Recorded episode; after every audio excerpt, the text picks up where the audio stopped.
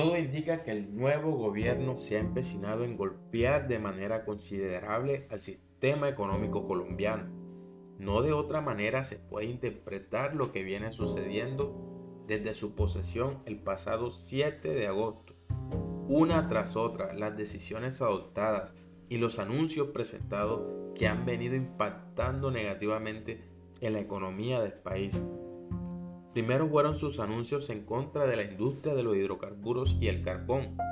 Esto ha impactado directa y considerablemente en la devaluación del peso colombiano ante las señales de alerta y riesgo que el mercado y los inversionistas sienten. Al dispararse el precio del dólar frente al peso colombiano, se incrementa directamente el monto de la deuda externa y de las erogaciones que el país debe hacer para atender sus compromisos. Adicionalmente, el impacto directo en la inflación al incrementar el costo de los productos importados.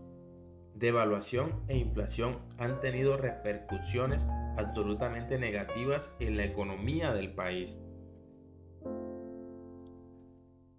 Nuestra economía no había superado el impacto de estas dos variables cuando el gobierno, gracias a sus aplastantes mayorías en el Congreso, logró que fuera aprobada su reforma tributaria, como igualmente escrito una reforma inconveniente e innecesaria en virtud del excelente recaudo tributario del año 2022, como resultado del crecimiento del PIB de 2021 y por supuesto los magníficos resultados de la mayoría de las empresas en su ejercicio financiero de ese año y los cuantiosos recursos que aporta Ecopetrol a las finanzas del país, fruto de sus notables utilidades en lo corrido del año.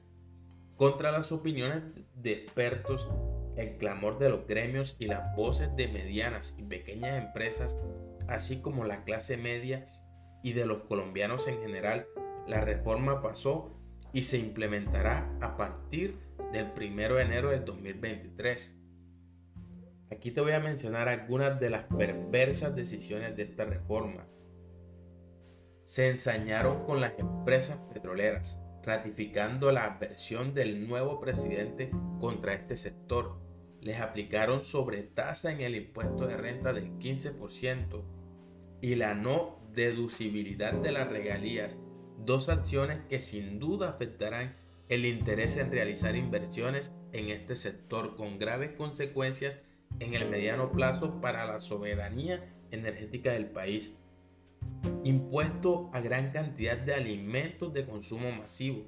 Esto conllevará al incremento de precios y por ende aumentar aún más la inflación. Por supuesto, esto afectará de manera considerable a los colombianos de menos recursos. Pensar que muchos de ellos votaron por el candidato Petro porque decía que a los alimentos no le pondría impuestos.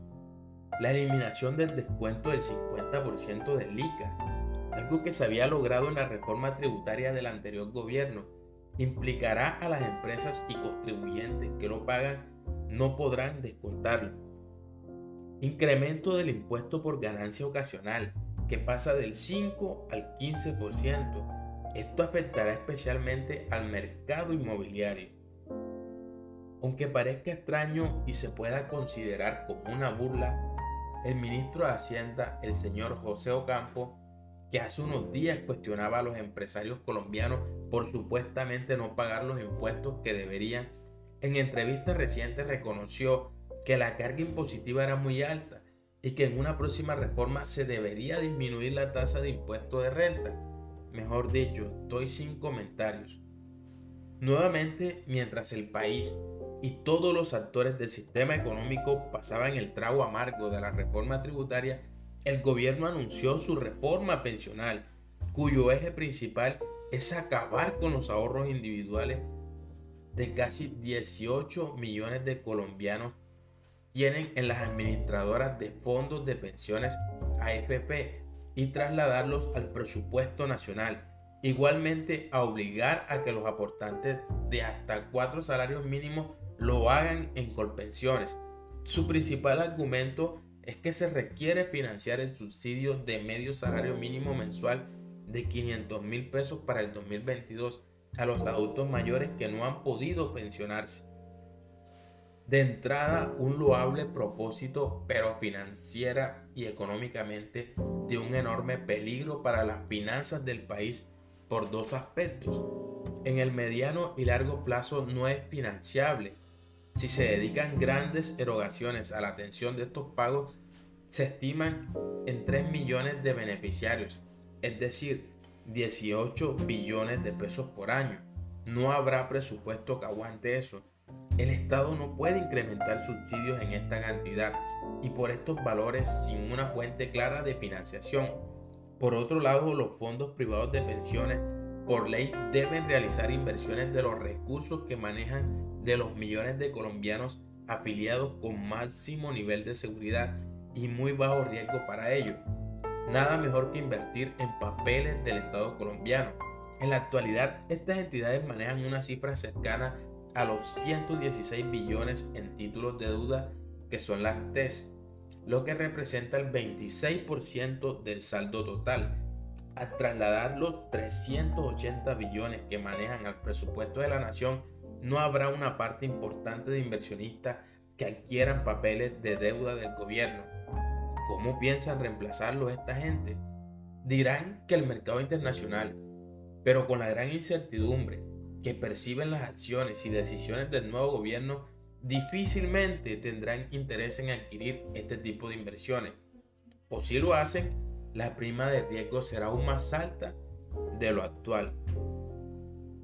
Por ende, por ende se mira las, las mayores erogaciones con cargo al presupuesto del nuevo subsidio o la pérdida de estos, de estos inversionistas institucionales que adquieren parte importante de los papeles de deuda pública que son del Estado son catastróficas para las finanzas públicas.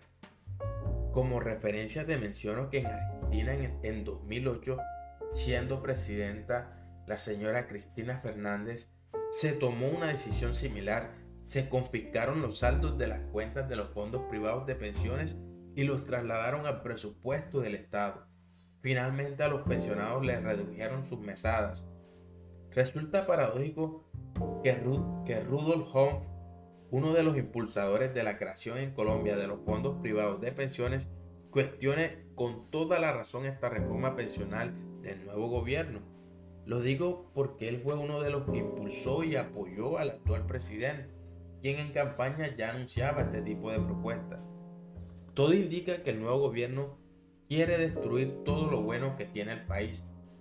Para ello está dando contundentes y muy seguidos golpes al sistema económico que viene que venía reponiéndose en el 2021 y el primer semestre del 2022 de la crisis generada por la pandemia Esperemos que por el bien de Colombia tenga la fortaleza de soportarlos.